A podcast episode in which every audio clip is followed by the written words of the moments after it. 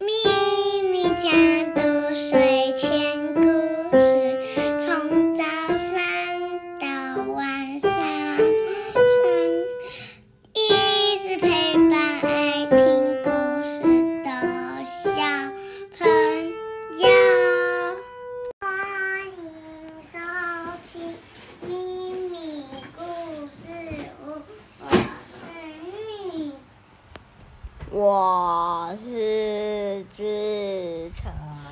我是咪咪妈，这两个小孩今天好像怪怪的，没关系，我们今天要继续来讲电影院之谜。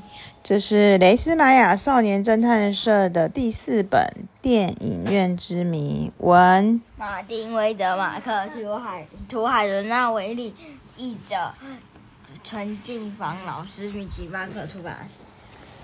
是吗？我确认一下，对，陈静芳老师，感谢米奇巴克出版社，感谢这个感谢作者、译者还有绘图者。图绘者啦。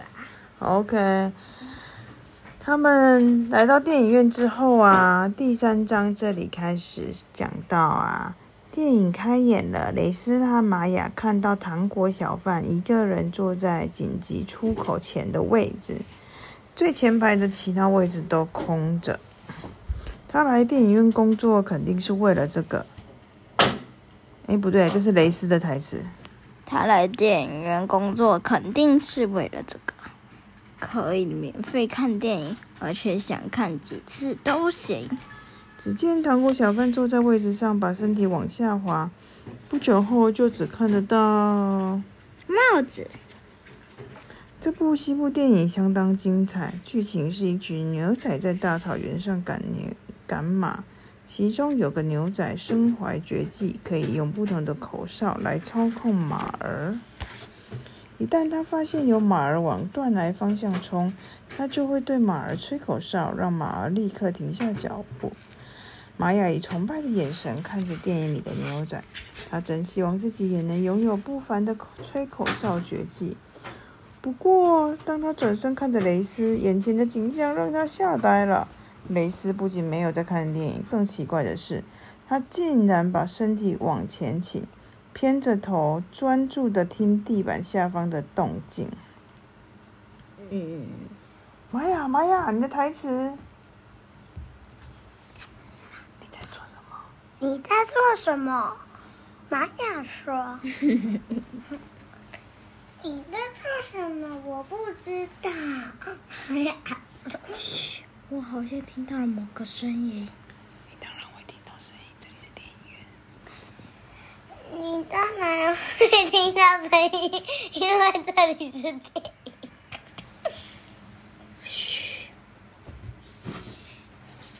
妈呀，在这里等会儿。蕾丝说完就压低身子往外走。玛雅，玛雅，这个不用吧？不用哦。哦，好吧。蕾丝走出放映厅，来到空无一人的大厅。他停下脚步，仔细聆听。你要讲，我要讲话吗？玛雅说：“可是，可是 玛雅，玛雅还有动作跟表情，可惜大家听不到。”看看不到。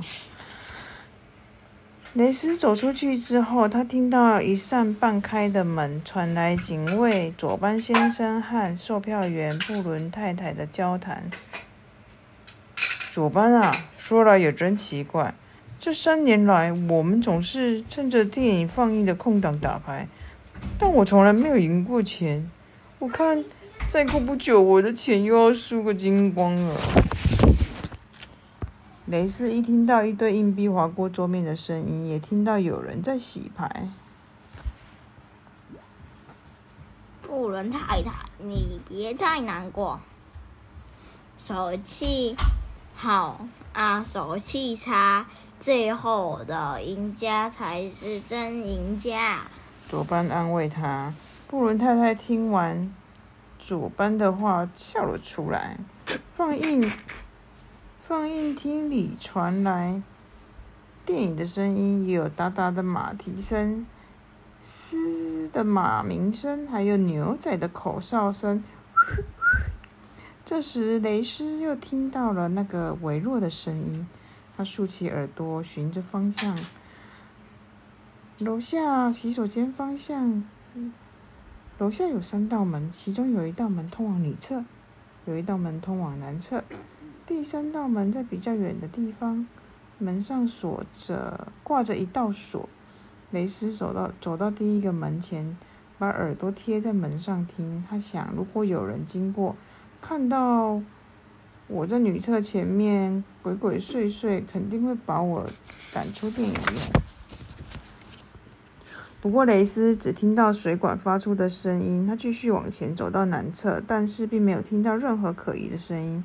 于是，他走出男厕，来到挂着锁的第三道门。雷斯把耳朵靠近钥匙孔，没错，就是这里。他又听到那个声音了，非常的清楚。门里传来了一阵呜呜呜呜呜呜的声音。那听起来就像是狗叫声。雷斯心想：该不会……然后他小心翼翼的低声吹着口哨，生怕楼上的左班或布伦太太听见。没多久，门里那只呜呜叫的狗儿竟然有了回应。雷斯突然听到旁边……是我的？哦，你的。雷斯听到旁边有人在清喉咙。糟了，是警卫左班先生。嗯，我我正在找呃找洗手间，男厕男厕就在隔壁，门门上有标示，你不认字吗？左班这样跟雷斯说。呃，我的眼镜，我的眼镜。留在放映厅里，忘记带了。随便你怎么说，反正这间不是厕所，这间是仓库，很久没人使用了，而且我早就忘记钥匙放在哪儿。好吧，赶快去上厕所，否则你要错过整部电影啦。于是雷斯赶紧转身走进男厕。哦，第三章就讲到这里了，结束。所以那是狗狗的声音吗？嗯，是吗？很像，有可能耶。哎，对对，还像那个第一章讲到的那个主人的狗。对啊，很像哎。看起来左班有点可疑耶，可是左班是警卫，他怎么有时间去偷别人的狗？艾维路斯的，艾维路斯的狗，OK。所以大家觉得这一次的场景里头，左班有点可疑吗？我是觉得有点可疑。但雷斯和玛雅他们总是会调查完每一个人的嫌疑的可能，对不对？现在只讲到这个警卫先生。说不定有其他比他更有嫌疑的人，我也不知道结局是什么。那我们今天就先讲到这里喽，下次再带着小朋友一起来看看雷斯和玛雅找到了什么样的线索，怎么去推理找答案呢？好吧，两个小朋友要不要跟你们的小听众、大听众说拜拜啦？拜拜，拜拜，拜拜，拜拜，拜。